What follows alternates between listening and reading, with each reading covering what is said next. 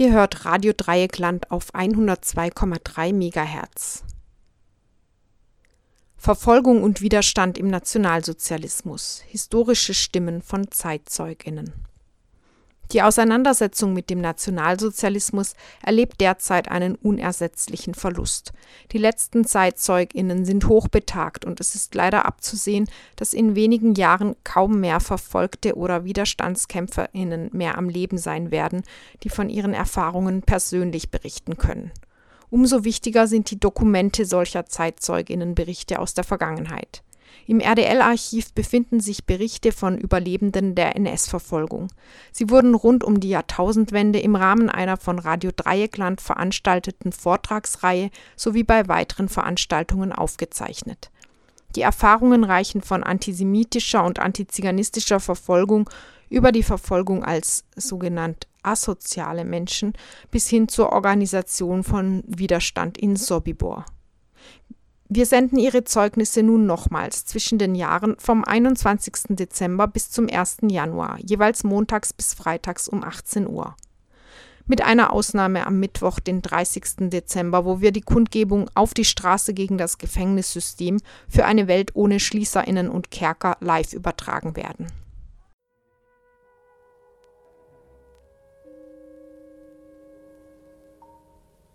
In der heutigen Sendung hört ihr Anna Mettbach. Sie wurde 1926 in Ulfa in Mittelhessen geboren. Als Sintetzer wurde sie als junges Mädchen ins Vernichtungslager Auschwitz-Birkenau deportiert. Sie überlebte. In der folgenden Archivaufnahme vom November 2000 spricht Anna Mettbach im Dokumentationszentrum Deutscher Sinti und Roma in Heidelberg. Die Aufnahme wurde bei Radio Dreieckland erstmals am 26. Januar 2001 gesendet. Anna Mettbach starb am 23. November 2015. Ihre Geschichte hat sie 1999 auch in dem Buch Wer wird die Nächste sein veröffentlicht.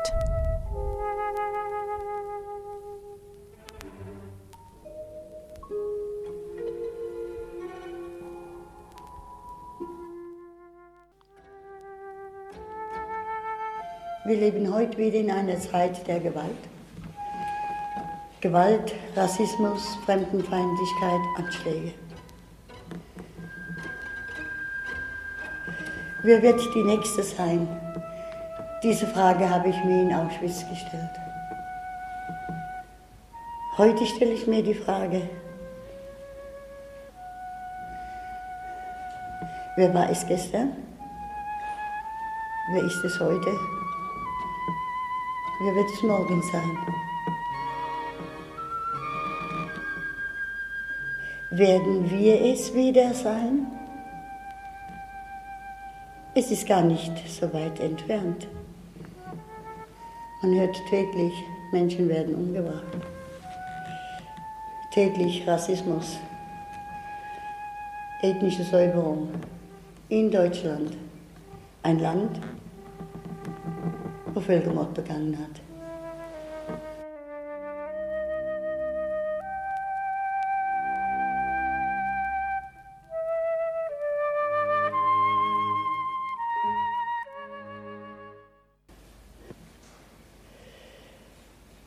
Ich war 16 Jahre alt. Wurde ich verhaftet, weil ich meinen Onkel besuchen wollte, der sehr krank war in die Familie. Im Mai 1940 nach Polen verschleppt wurde. Auch die Mutter, die Geschwister, die kamen damals hier aus Heidelberg weg. Der Bruder meiner Mutter war alleine, er war krank. Mutter machte sich Sorgen. Wir durften die Stadt nicht verlassen, mit Androhung, Gefängnis oder KZ. Ich dachte, ich bin jung, ein Mädchen, ich werde nicht auffallen. Ich fahre zu Onkel. Ich werde der Mutter Bescheid bringen, dass es ihm gut geht. Er war sehr krank, er starb ja auch kurz danach. Auf diesem Weg wurde ich verhaftet. Ich kam nach Würzburg ins Gefängnis. Nach einigen Tagen Gefängnis kam ich in einem Viehwaggon. Ich wusste nicht, wo es hinging. Aber Heinrich Himmler sagte, Auch eine SS-Konferenz, SS-Rede in Posen.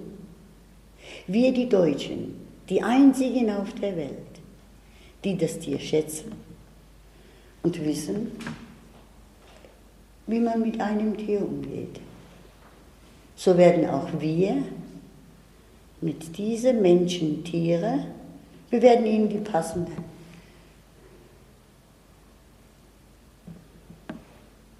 für wahr. Was sie versprochen haben, was sie gesagt haben, dazu standen sie, die Nationalsozialisten. Der Viehwerbung war tierisch, ohne Nahrung, ohne Wasser. Tage. Und dann hielt der Zug. Und da war Auschwitz. Es war eine Fahrt ein Transport ins Ungewisse. Das Wort Auschwitz sprach für sich. Die Rolltüren wurden aufgerissen, es wurde gebrüllt, Hunde gebellt, Gewehre, Pistolen auf uns gerichtet. Schnell, schnell, wir fielen übereinander. Aufstehen, antreten, Da fiel mir ein, Vater nahm mich immer mit, wenn er zum Pferdemarkt ging. Da wurde damals das Geschäft nicht per Papier, kein Vertrag, per Handschlag. Es wurde so lang der Handschlag getätigt, bis man sich einig wurde. Rampe gab es auch eine Hand, aber nur der Daumen.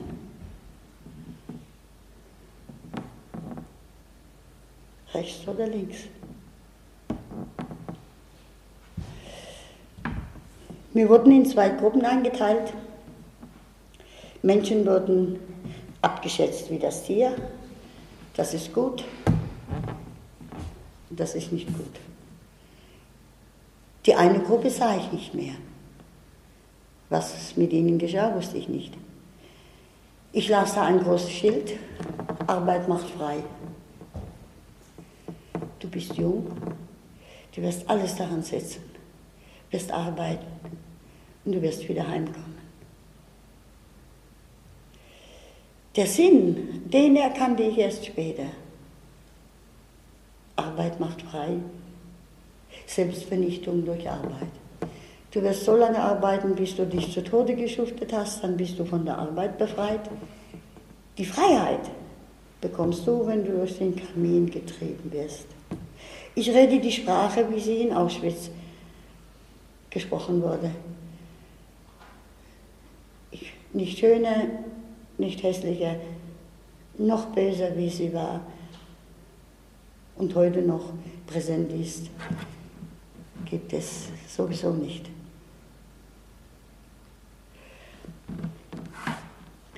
Man trieb uns in einen Block hinein, man nahm uns alles ab. Ich besaß noch nicht mehr eine Haarspange. Und da stand eine Aufseherin mit gespreizten Beinen, so einen Holzknüppel in der Hand, den sie so in Zeitlupe ihre Waden schlug. Das sagte mir nichts Gutes. Diese Frau war mir sehr unsympathisch. Der Schäfer und ein SS-Mann mit Gewehr im Anschlag. Ich war kein Rebell. Ich war kein Mörder. Ich war kein Fahnenflüchtiger. Ich war ein Mädchen, 16 Jahre alt.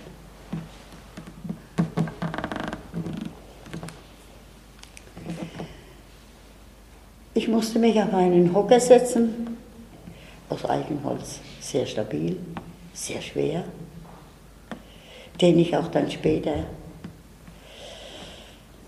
ausprobieren musste, wer stärker ist. Als ich Platz genommen habe, hat man mir die Haare geschoren, wie das Tier. Als mein Haar zu Boden fiel, hat es mir wehgetan. Und ich meinte, die Aufseherin, sie tat das ihrige. Es machte ihr sehr viel Spaß, Macht zu haben über Menschen, die gnadenlos ausgeliefert sind.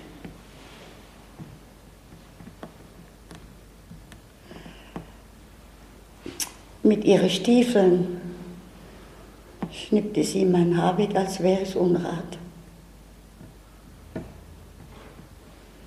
Großmutter hat immer gesagt, du hast schöne Haare.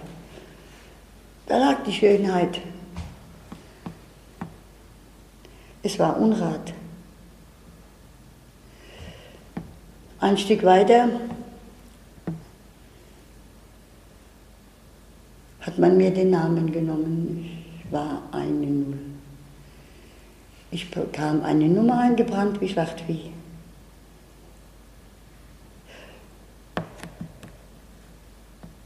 Das war auch die Anweisung, Menschen, Tiere. So wurden wir auch behandelt. Ich war ein Niemand. Wir mussten antreten zum Zellappell. So wurde mir gleich einmal die Lagerordnung und Disziplin beigebracht. Meine Nummer wurde aufgerufen. Ich reagierte nicht. Ich war immer noch beschäftigt mit meinem Haar, mit dieser Nummer. Der Arm blutete. Es war ganz tief eintätowiert. Und dann sagte eine Frau zu mir, ein Häftling, melde dich, was bist du? Du wirst jetzt bestraft werden. Und da wurde ich bestraft. Hier ist keine Erholungsstätte. Dir werden wir Disziplin beibringen.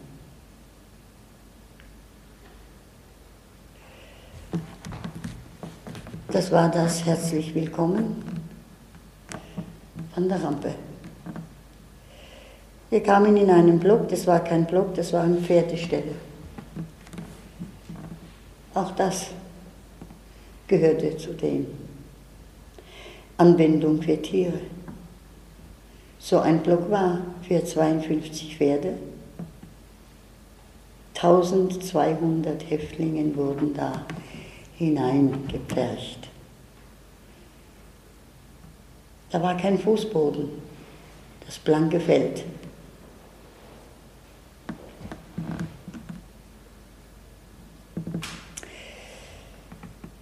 Die Arbeit war schwer. Die Nahrung war viel zu wenig und viel zu schlecht. Morgens gab es eine Brühe. Die ersten zwei, drei Tage konnte ich es nicht riechen, noch weniger trinken. Später wollte ich noch einen Becher. Es gab nur einen halben. Man gewöhnt sich an alles. Man hat ja keine Ansprüche zu stellen. Man ist ja ein Tier.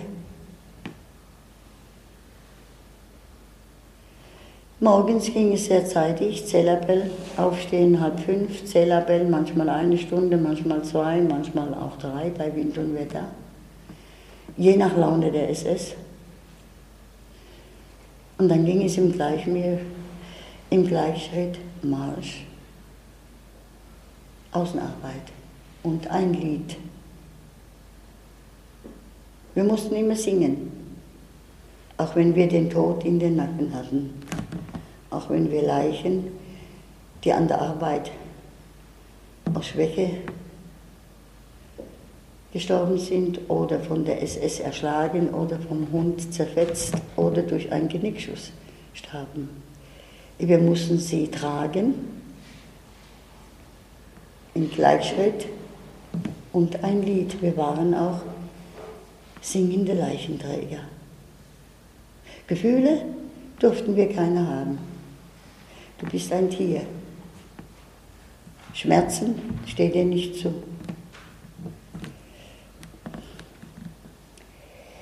Da war ein Mädchen,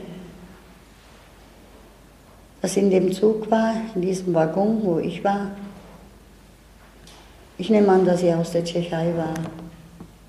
Sie fiel mir besonders auf, sie war schmal, bleich, ängstlich. Sie war taubstumm.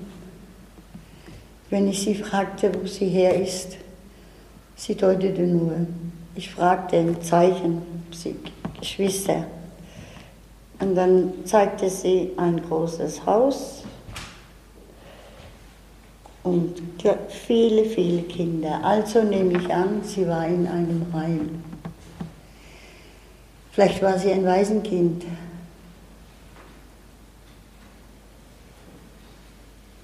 Sie hat mir sehr leid getan, weil sie so schwach war. Wir waren nicht lange im Frauenlager, bekam sie da Bauchtyphus. Wer im Block zurückblieb und krank war, kam ins Gas. So schleppten wir sie mit.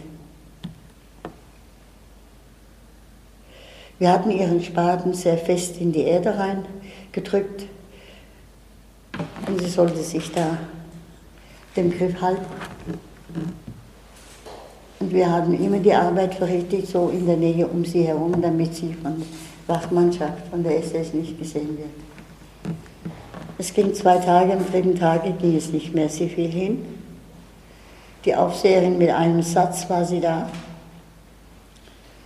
Das Mädchen lag im Gesicht auf der Erde.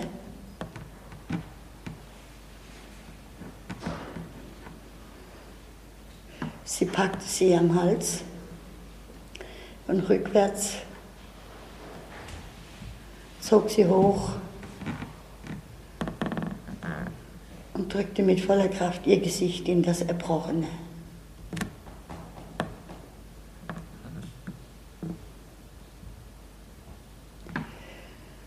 Das war auch eine Behandlung, eine medizinische Behandlung.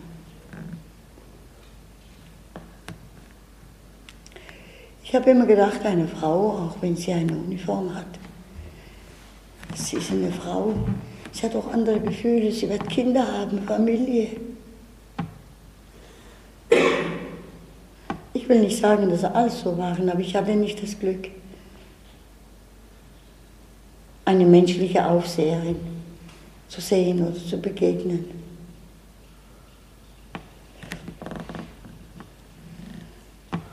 Auch sie wollten damals beweisen, dass sie besser als die SS-Männer sind.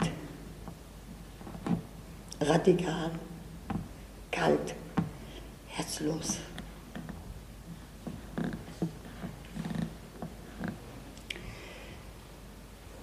Wir durften nicht in ihrer Nähe.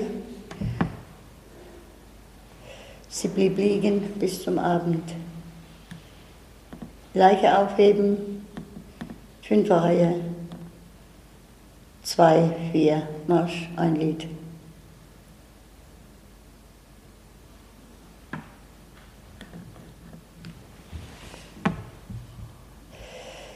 Im Winter war es sehr kalt.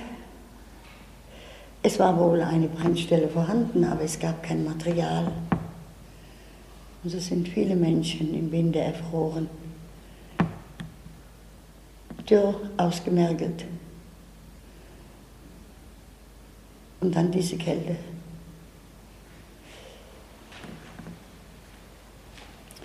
'44 kam ich nach Auschwitz ins Zigeunerlager, was ich mit aufgebaut habe. Ich wusste nicht, dass es einmal die Vernichtungsstätte meines Volkes ist. Das habe ich erst später erfahren, als die ersten Transporte kamen und das Lager fast fertig war. Wenn es regnete, standen wir bis zum Knöchel im Schlamm. Im Winter glitzerte der Fußboden. Da waren keine Dielen, da war kein Stein, da war das blanke Feld. Ein Grauen überfiel mich, als ich das Zigeunerlager sah. Es war eine Vernichtungsstätte, ein KZ im KZ. In das Lager, wo ich war, ein Frauenlager, da war es besser mit Anführungsstriche. Aber hier war die totale Vernichtung. Sanitäre Anlagen gab es nicht. Wasser gab es keins. Wenn es gab, war es verseucht. Wer es getrunken hat, war des Todes. Wenn man sich mit gewaschen hat, bekamen eine Kretze, wir nannten sie Pferdekretze. Es waren sehr große, vereitete Pollen. Ich wusste nicht, was Schmutz heißt. In Auschwitz habe ich es gesehen. Läuse, die waren besonders groß, sagte man mir. Das war die berühmte Flecklaus. Fleckfieber. Ratten.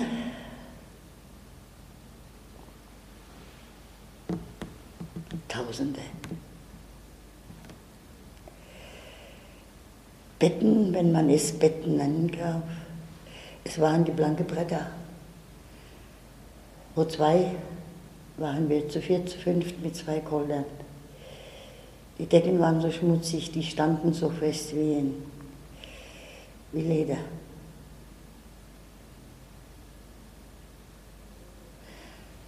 Und dann hieß es Sauberkeit und Disziplin an erster Stelle.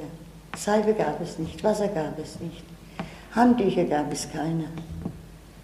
Das, was wir anhatten, hatten wir an und das mussten wir sauber halten, egal wie.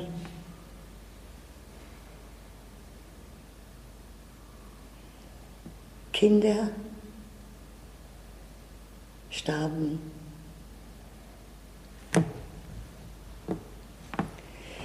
Nur Haut und Knochen. Die Leichen waren zwei Meter hoch aufgestapelt. Sie waren nackt.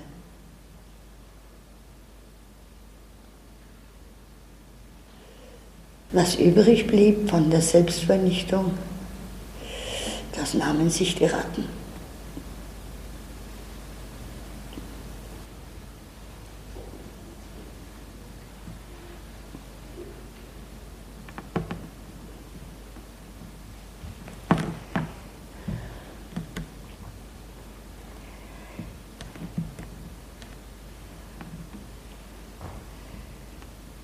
Nachts kamen Laster ins, ins Lager zu ungewöhnlicher Zeit. Dann wussten wir, man holt Menschen ab. Sie werden vergast. Kranke, nicht mehr arbeitsfähige, Kinder, Säuglinge.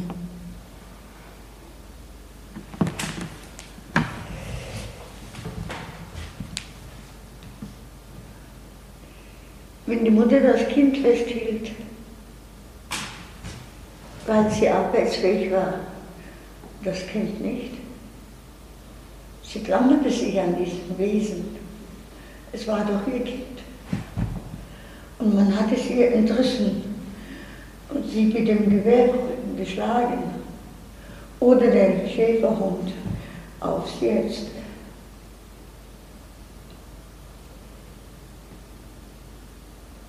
Und man schlug das Kind auf, bis das Gehirn ausplatzte.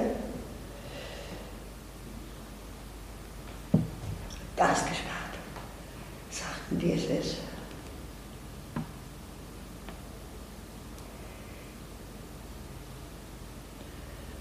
Die Nahrung war blankes Wasser.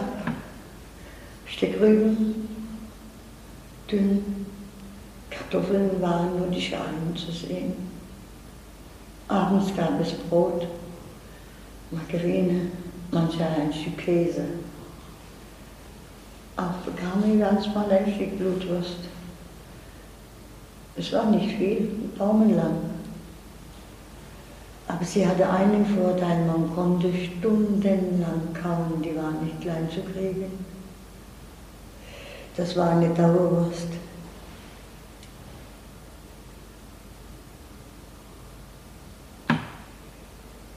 Wenn Menschen wussten, morgen oder übermorgen werde ich abgeholt, ich kann doch nicht mehr arbeiten, nur nicht ins Gas. Dieses Ersticken. Wir sahen es täglich. Das Zigeunerlager war direkt am Krematorium. Das Zigeunerlager sah keine Sonne. Der Rauch, der war so schwer. Er hing über das Lager wie ein Teppich. Man hörte die Schreie. Man sah die Menschen, wie sie da reingetrieben werden.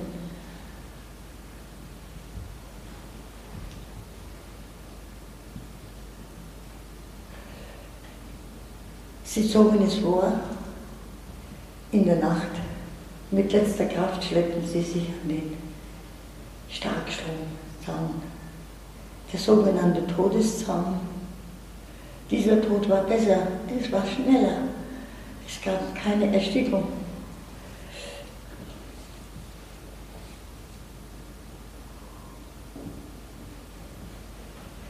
Sie hingen bis in der Frühe. Starkstrom wurde für Minuten abgeschaltet und der Draht gab die Leichen frei.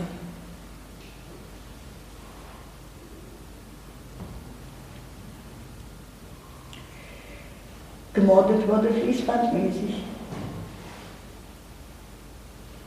Tag und Nacht. Die Krematorien, die wurden nicht gerade. Sie waren immer in Betrieb. Und wenn Transporte kamen und die Kamine es nicht fassten, hat man Menschen aufgestapelt wie Holz.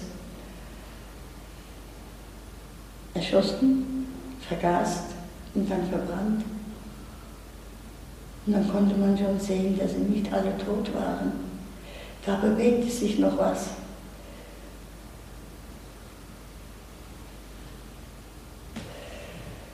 Ein süßlicher Geruch lag über das Lager. Und diesen Geruch hatten wir auch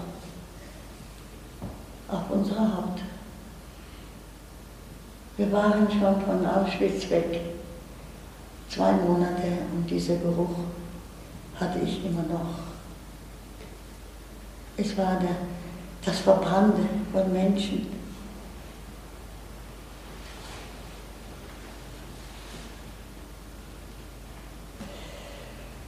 Meine Schwester war, kam ins Lager mit ihren Kindern, ihrem Mann. Wir waren in verschiedenen Kommandos. Wir sahen uns während des Sellabells. Dazwischen war die Lagerstraße. Sie war drüben, ich war auf dieser Seite. Aber darüber gehen durfte man nicht. Und nach dem Appell durfte man den Block nicht mehr verlassen. Aber ich wollte meine Schwester sehen. Und so schlich ich mich rüber. Ich war noch nicht richtig in diesem Block drin und so hieß es schon, Achtung. Und wenn dies ertönte, war der SS-Mann oder die SS-Männer. Er nahm mich vor, machte eine Meldung, ich bekam Bunker. Reden mit meiner Schwester. Ich kam gar nicht dazu. Wenn der Bunker zu war, konnte man sich nicht mehr bewegen. Wenn der Arm oben war, blieb er oben. War aus Zement, die Tür war aus Stahl. Und das Wasser rieselte von den Wänden und ich stand im Wasser. Die ganze Nacht. Ich begreife heute nicht, wie ich es geschafft habe. Früh um halb fünf wurde aufgeschlossen. Im Lauf schrieb Marsch zum Zellappell und nach dem Zellappell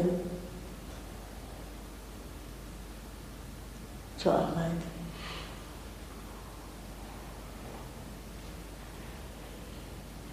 Ich begreife, ich kann oft nicht begreifen,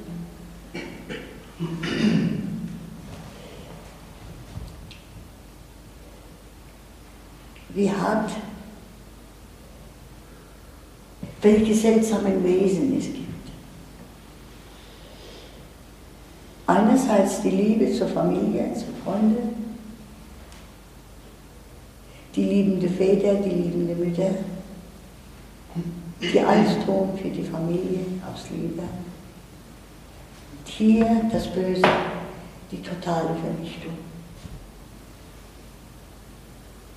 Wie kann das Gute und das Böse beides zu gleicher Zeit in einem Menschen sein, regieren? Diese SS-Menschen, diese Totenköpfe, sie konnten es aber. Sie konnten gut damit leben. Sehr lange.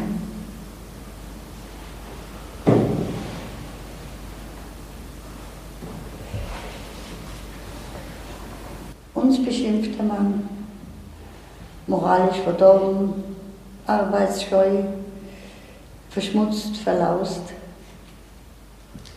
Die Läuse bekam ich erst durch den Nationalsozialismus. Ich wusste vorher nicht, was eine Lause ist. Wir hatten eine gute Mutter, umsorgende Eltern. Wir hatten eine gute Kinderstube gehabt. Man hat uns auch beigebracht, wie man mit Menschen umgeht, wie man Menschen achtet. Früher hat man nicht gesagt, die Würde hätten wir nicht verstanden. Die Ehre, dieses Wort viel öfters. Taste niemals die Ehre eines Menschen an. Du hast sie nicht gegeben, du darfst sie auch nicht beschmutzen. Das gebe ich euch mit auf den Weg. Seid immer freundlich, hilfsbereit, gastfreundlich. Vergesst niemals, was ihr zu heute zu Hause gelernt habt. Und das war in den Augen der Nazis ein Verbrechen. Wenn ich immer gefragt werde von jungen Mädchen, wie waren dann diese Männer damals in ihrem Aussehen, in ihrem Wesen? Die Vernichtungsmaschinerie. Ja, wie waren sie? Hatten sie Bildung? Nein. Sonst hätten sie das nicht tun können, was sie getan haben. Waren sie moralisch gut? Nein. Niemals. Einerseits gab es Rassismus, andererseits haben sie diese nicht-arische Frauen als ihr Eigentum betrachtet. und haben genossen, was zu genießen war. Moral, Ehre,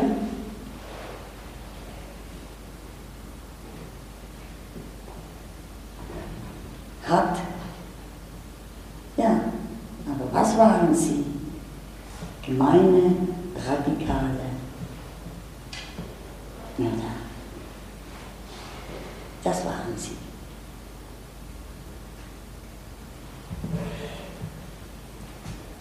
Am 1. August 1944 kamen wir auf Transport. Alles Antreten, Säuberungsaktion. Wir ahnten.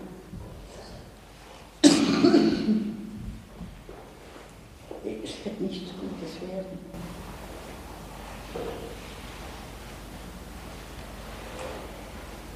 Es wurde gezählt, es wurde begutachtet kamen Lastwagen, es gab Tränen. Familien wurden auseinandergerissen.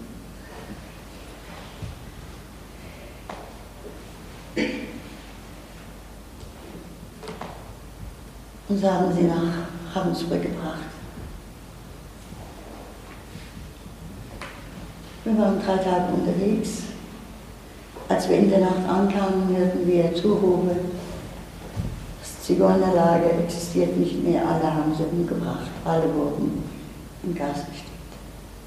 Ravensbrück und Auschwitz hatten Verbindung. Man hat auch Ware ausgetauscht. Ware für die Wissenschaft.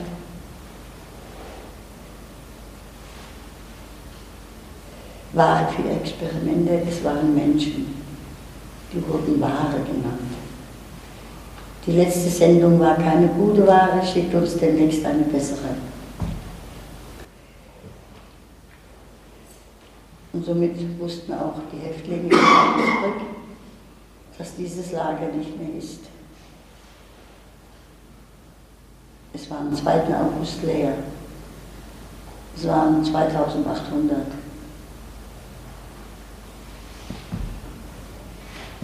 Mütter, Väter, die noch arbeitsfähig waren. Sie gingen nicht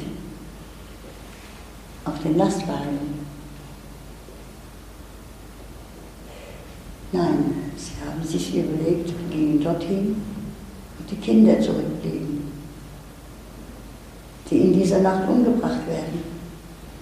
Der Vater, die, die Mutter, ließ sie nicht alleine. Mengele, Todesengel von Auschwitz, war sehr christlich. Es wurde ihm wird immer gesagt, ich war christlich erzogen.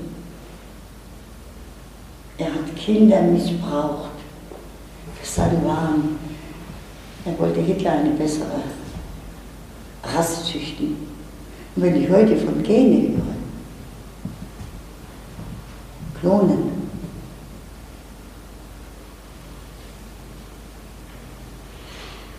dann denke ich an Mengele, was ich selbst gesehen habe. Seine Wissenschaft waren ihm Glasbehälter, Kinderköpfe, Gehirne, Menschenteile, Augen in Kästen. Sie wurden damals geschickt nach Berlin, Kaiser Wilhelm Institut bzw. Max Planck Institut. Und vor zwei Jahren habe ich eine Sendung gesehen im Fernsehen,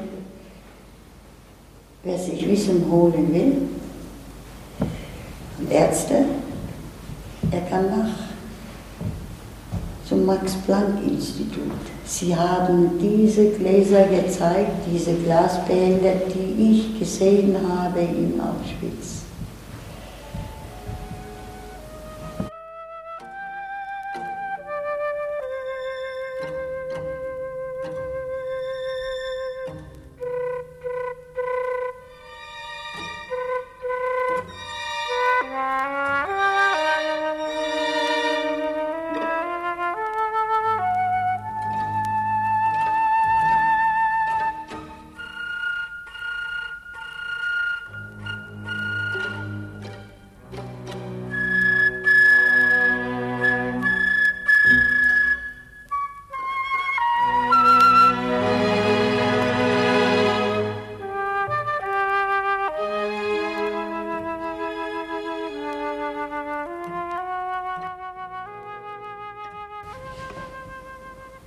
In Auschwitz gab es kein, kein Glas, kein Hauch, kein Strauch, kein Vogel, keine Sonne. Es war die totale Vernichtungszone Hitlers. Ich hatte immer Angst, anfangs, wenn diese Lastwagen kamen. Dann sagte ich zu meiner Cousine, wer wird es heute sein? Und dann kam die Frage, bist du es?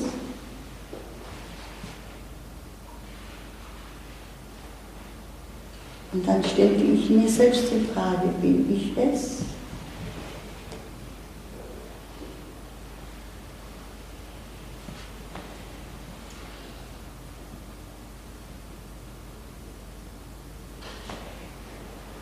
Dann hatte ich keine Angst mehr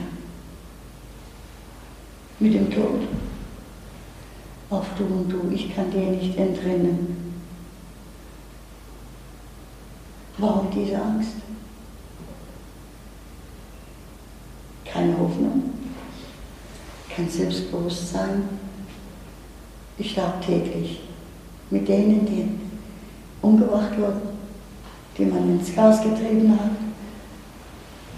die sich das Leben an den Todestraum verendet haben. Mit all denen stirbt man täglich.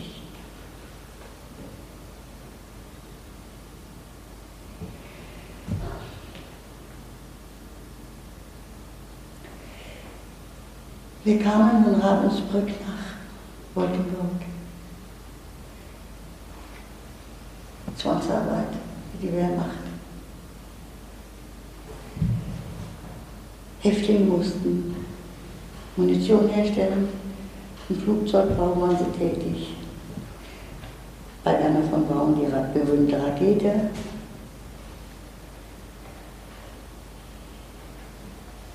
Funkgeräte. Nur für den Feind, für die Front, um den Endziel zu erreichen. Mit diesem gleichen Material hat man unseren Brüder mitgebracht, umgebracht. Also waren wir Handlanger der SS, die den Tod unseres Volkes wollten. Wir haben mitgeholfen.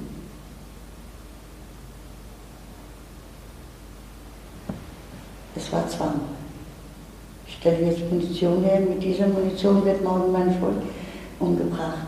Meine Tochter, meine Mutter, mein Vater man da noch Gefühle? Man ist doch ein Tier. Du darfst keine Gefühle haben.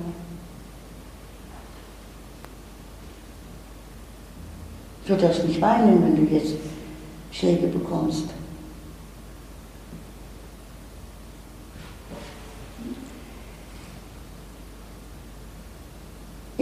Wolkenburg waren wir in in einem Betrieb, da wurden Funkgeräte für die Wehrmacht hergestellt. Euch werden wir es beibringen. Ihr müsst es können. Weh dem, wenn ihr Fehler macht. Die Angst. Nur kein Fehler. Es gibt Strafe. Kein Essen und Strafe stehen. Nur nicht Fehler machen. Es gab Fehler. Wir waren wie keine Gelernte. Ungewollt mussten wir Schabe stehen, keine Mahlzeit.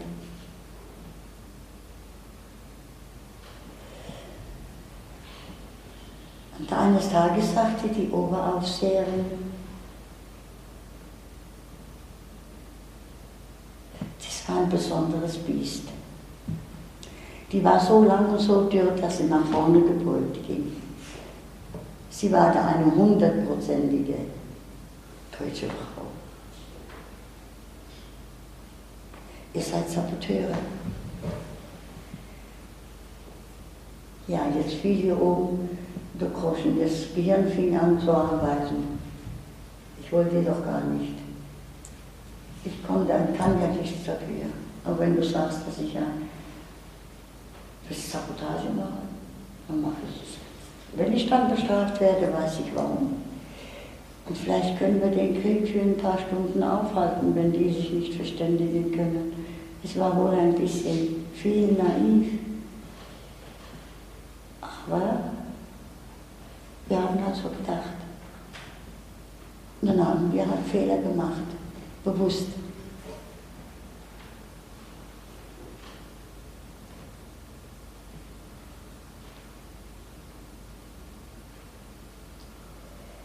Am 24. Dezember 1944 bekamen wir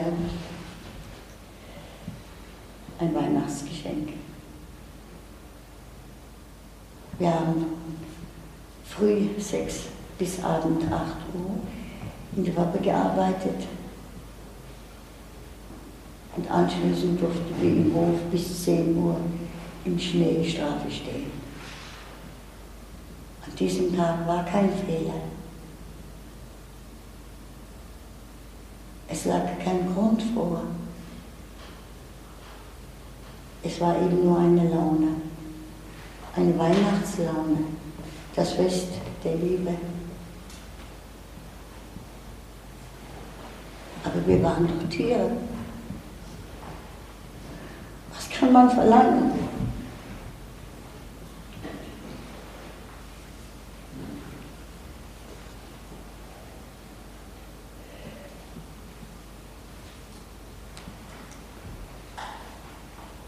Da waren zwei Frauen, die sind ausgebrochen. Wie es geschafft haben, weiß ich heute noch nicht. Sie waren einige Tage weg und man hat sie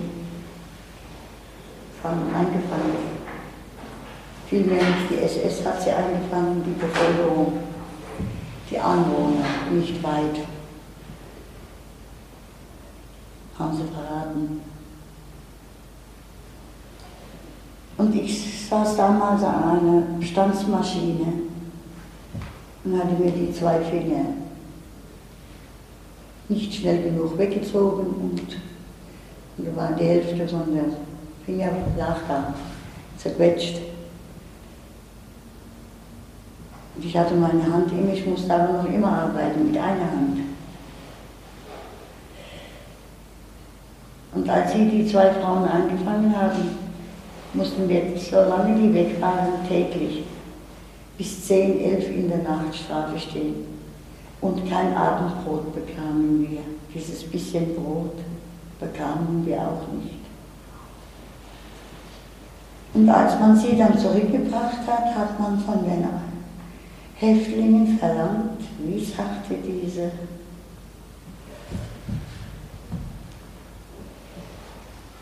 ihr habt gelitten, weil wir ausgebrochen sind und jetzt müsst ihr das zurückgeben, auf Kommando. Sie mussten es. Sie wurden aufgefordert, zu schlagen, zu treten, wenn nicht, werden sie bestraft. Ich hielt mich immer abseits wegen meiner Hand. Hatte immer Angst, dass mich jemand zu nahe kommt. Was so dick, dass ich keine Blutvergiftung bekam, ist ein Wunder. Ich weiß nicht, vielleicht hätte ich auch geschlagen, ich weiß es nicht. Meine Cousine und ich, sie hat mich immer zur Seite gedrückt. damit niemand an dieser Hand stößt. Es war wie im Hexenkessel. War Die Aufseherin bemerkte, dass wir nicht geschlagen haben, dadurch durften wir drei Tage jeden Abend nach der Arbeit mit dem Bunker. Das war kein Bunker, gebaut für Häftlinge. Es war ein Verschlag, da waren irgendwelche Rohre und Leitungen. Es war nicht größer wie eine kleine Hundehütte. Er hat es gesehen. Ich habe Oldenburg besucht.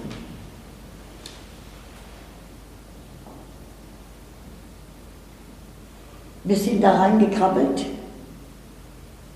und so saßen wir. Es war stockdunkel, da war kein Fenster, da war nichts. Und vorne war auf die Tür so eine Stahlklappe. Um halb fünf kam die Aufseherin raus. Wie ein Tier sind wir da rausgekrabbelt, hoch zur Arbeit. Menschlich? Nein.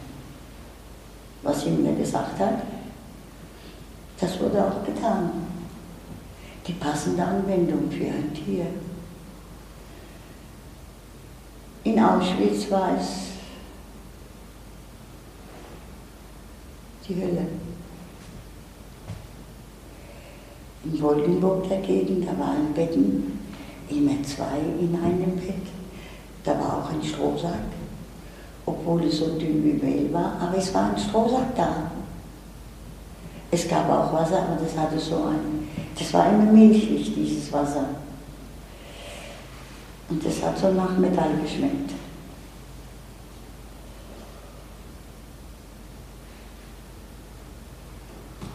Eines Tages hieß es morgens um vier antreten zum Tellerbell, alles von der Arbeit in den Hof.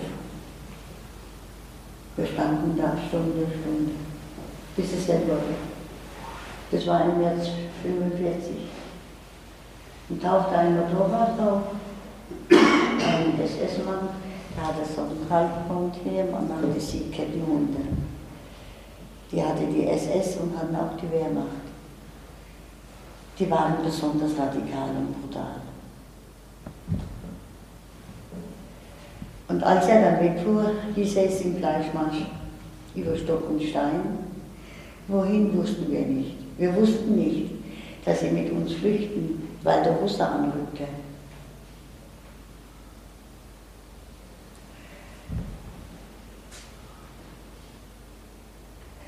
In den ganzen Wochen, vier Wochen, wo wir auf Todesmarsch waren, gab es kein Obdach unter freiem Himmel. Wir kamen mittags nur das bisschen Brot, diese Rübensuppe bekamen wir nicht mehr. Für die SS wurde gesorgt. Da kam immer ein Auto angefahren mit Fressagen. Die SS wurden ausgetauscht auch die Hunde. Wenn es dunkel wurde, mussten wir stehen bleiben, mussten uns dort hinlegen, hinsetzen, wo wir gerade standen, egal, im Abseits von der Straße, vom Traum. In Auschwitz, im Außenkommando, es war im Sommer. Es war sehr heiß, kein Schatten nichts zu trinken und hungrig. Hunger war schlimm, der Durst war noch schlimmer. Die schwere Arbeit, der Staub.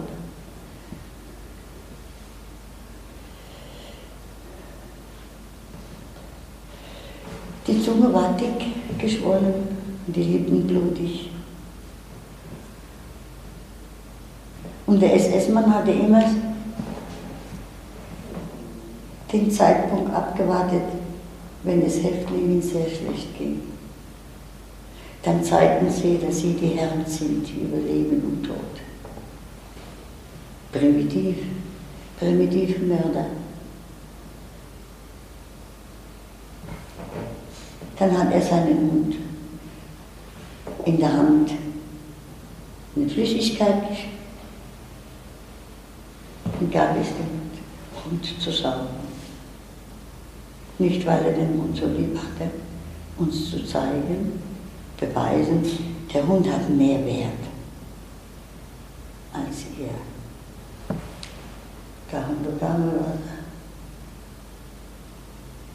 In dem Moment habe ich mir gewünscht, Hund zu sein. Er bekam was, ich nicht.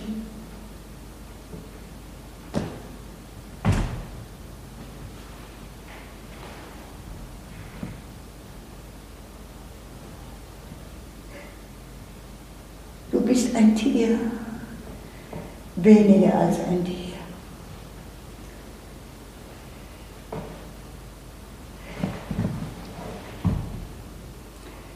Als wir in Dachau, ich kann nicht sagen befreit, es gibt keine Befreiung, es ist präsent. Schluss damit endlich. Immer diese Anschuldigung. Endlich Schluss damit. Wir wollen nichts mehr hören. Fragt man uns, werdet ihr damit fertig? Wollt ihr nichts hören oder müsst ihr immer noch? Ich höre heute noch die Schreie der Mütter nach ihren Kindern. Schluss damit. Ein Mensch, der so denkt, der hat die Gesinnung wie Hitler. Du bist ein Tier als die Amerikaner kamen und wir Wasser und Seife sahen. Es war uns so fremd geworden. dass ich daran zweifelte. Ich sah ein Bett, hier kannst du schlafen, ein Bett. Bezogen, ein Federbett, die Stühle, war Teppich, war ein Radio. Nein, das war gelogen. Ich bin nicht ins Bett, ich habe mich am Stuhl gesetzt. Traute dem mal nicht. Ich habe gedacht, ich fantasiere.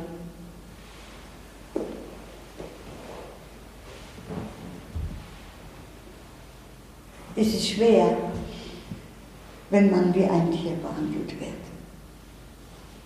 Aber dann ist es auch schwer, wieder Mensch zu werden. Sich wie ein Mensch fühlen, wie ein Mensch denken, wie sich ein Mensch benimmt. So hatte es mich getroffen. Ich bin monatelang in gebückter Haltung gelaufen, habe nicht gewagt, mich den Kopf zu drehen. Aber monatelang in den Trümmern nach 45 gehaust, weil wir Angst hatten, eine Wohnung in Anspruch zu nehmen. Du bist ein Tier. Warum wohl? Noch bis zum heutigen Tag, was ich bezeugen kann, was ich selbst erlebt habe. Meine Häftlingsnummer hat die Kripo 1945 eingetragen als Erkennungsmarke. Das war nach dem Nürnberger Gesetz nationalsozialistisches Gedankengut.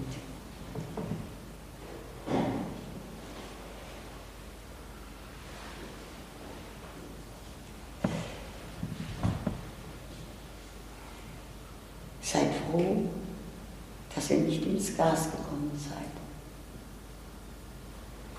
Jeder wusste was. Vergiss es, sei froh. Schluss damit.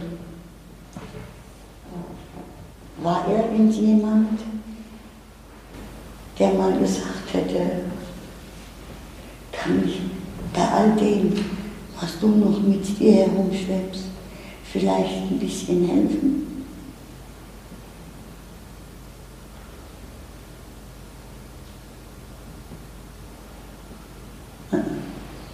Habe 50 Jahre gekämpft um mein Recht. Und fragt man sich, warum eigentlich? Was war ich? Ein Schwerverbrecher?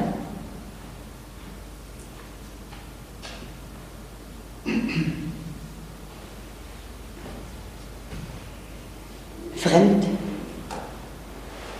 artig aus der Rasse heraus. Es tut mir leid, das Gefühl habe ich heute immer noch.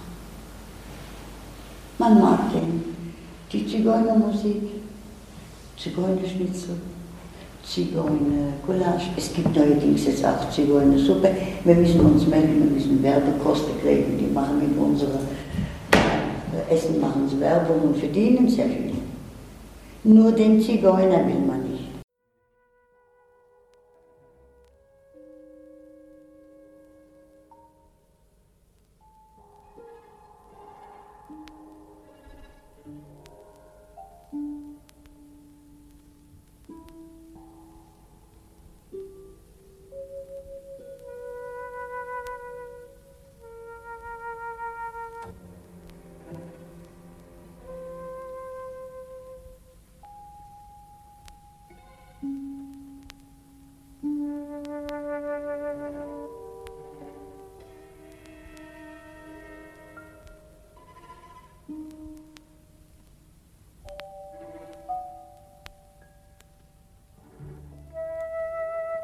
Das war Anna Mettbach, Sintetzer und Überlebende von Auschwitz-Birkenau, in einer Aufnahme aus dem Dokumentationszentrum Deutscher Sinti und Roma im Jahr 2000. Anna Mettbach starb im November 2015. Die Sendung ist Teil der Reihe Verfolgung und Widerstand im Nationalsozialismus. Historische Stimmen von ZeitzeugInnen mit historischen Aufnahmen von Radio Dreieckland, aufgezeichnet um die Jahrtausendwende. Wir strahlen die Reihe vom 21. Dezember bis 1. Januar jeweils montags bis freitags zwischen 18 und 19 Uhr aus. Eine Ausnahme bildet lediglich der 30. Dezember, wo wir die Kundgebung gegen das Gefängnissystem an der JVA Freiburg live übertragen werden